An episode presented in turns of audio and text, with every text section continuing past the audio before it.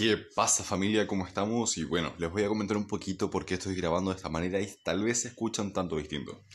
El micrófono con el que normalmente grabo, bueno, murió, falleció, se rompió, como le quieran decir, pero ya no está. Así que nada va a ser impedimento para que siga grabando y subiendo los podcasts diariamente. Continuamos. A ver, ahora vamos a hablar sobre psicología femenina, que es un tema muy muy amplio, así que voy a tratar de simplificarlo en unas cuantas metáforas y ojalá entiendan por completo a lo que me quiero referir, ya que es totalmente necesario entender por qué la mujer es distinta y comprender el funcionamiento psicológico y conductual de la mujer, así poder seducirla fácilmente. Vamos allá.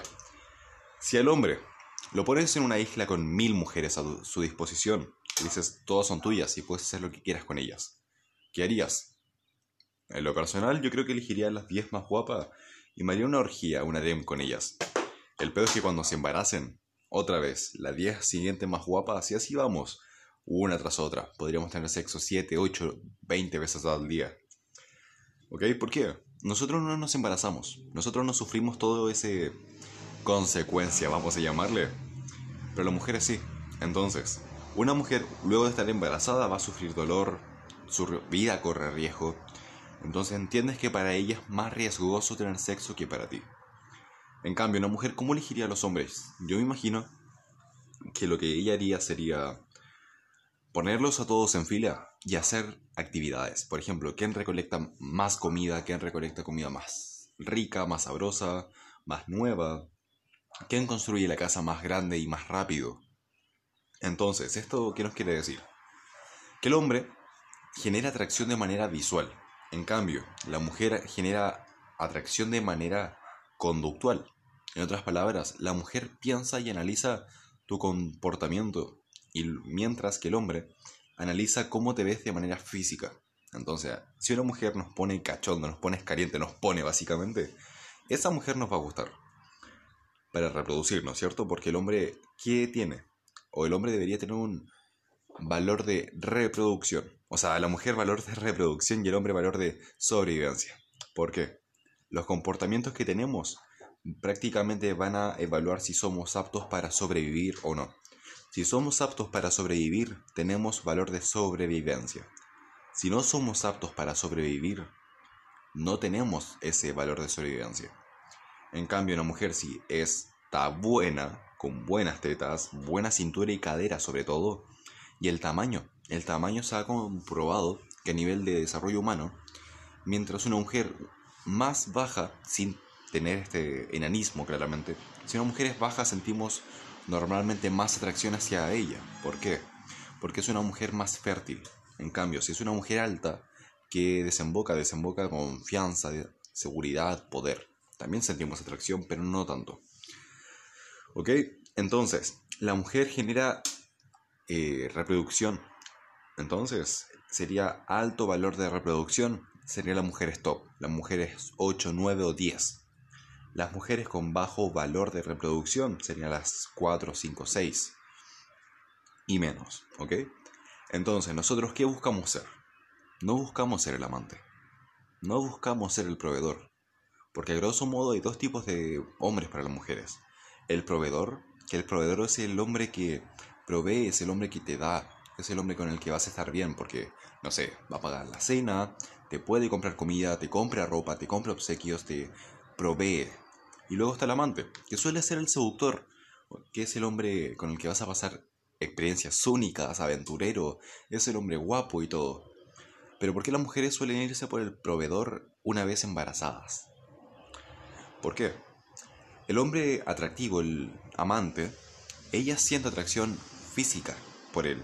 También las mujeres sienten atracción física, es obvio. Entonces, este hombre guapo, vamos a llamarle el hombre amante, la mujer sabe y asume que no es la mujer que está con él, que hay muchas más mujeres detrás de él. Entonces, ¿qué es lo que sucede normalmente? La mujer busca embarazarse de este hombre guapo, de este hombre amante, y luego se busca el proveedor que siempre ha estado detrás de ella.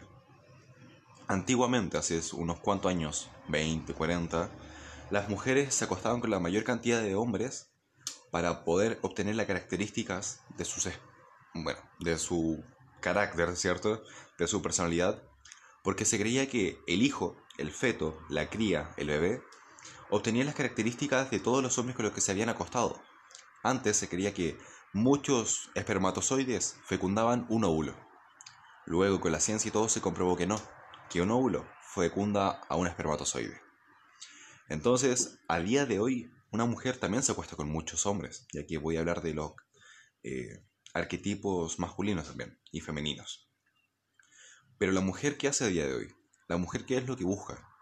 La mujer busca tener los genes de un amante y la crianza de un proveedor. Porque de esa manera asegura que el hijo o la hija sea atractiva, ¿cierto? Tenga características de proveedor, o sea, tenga los recursos y tenga una, un legado, tenga una vida positiva, pueda dejar legado.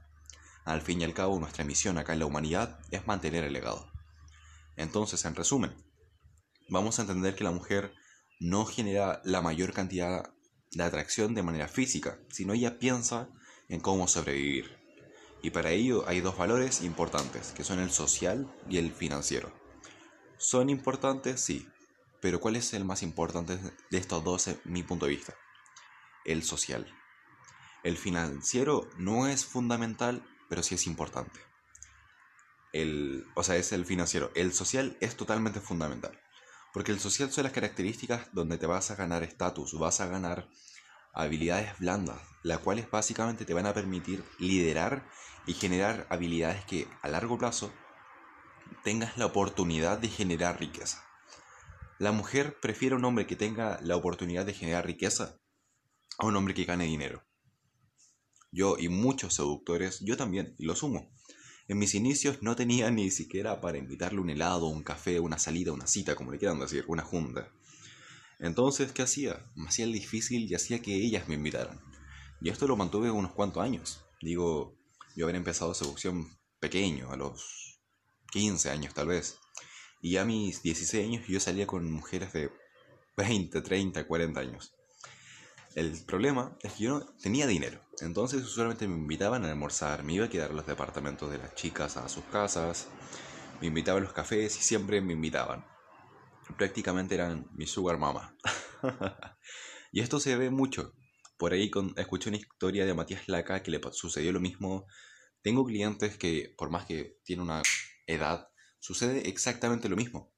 Entonces, es una experiencia que se da bastante.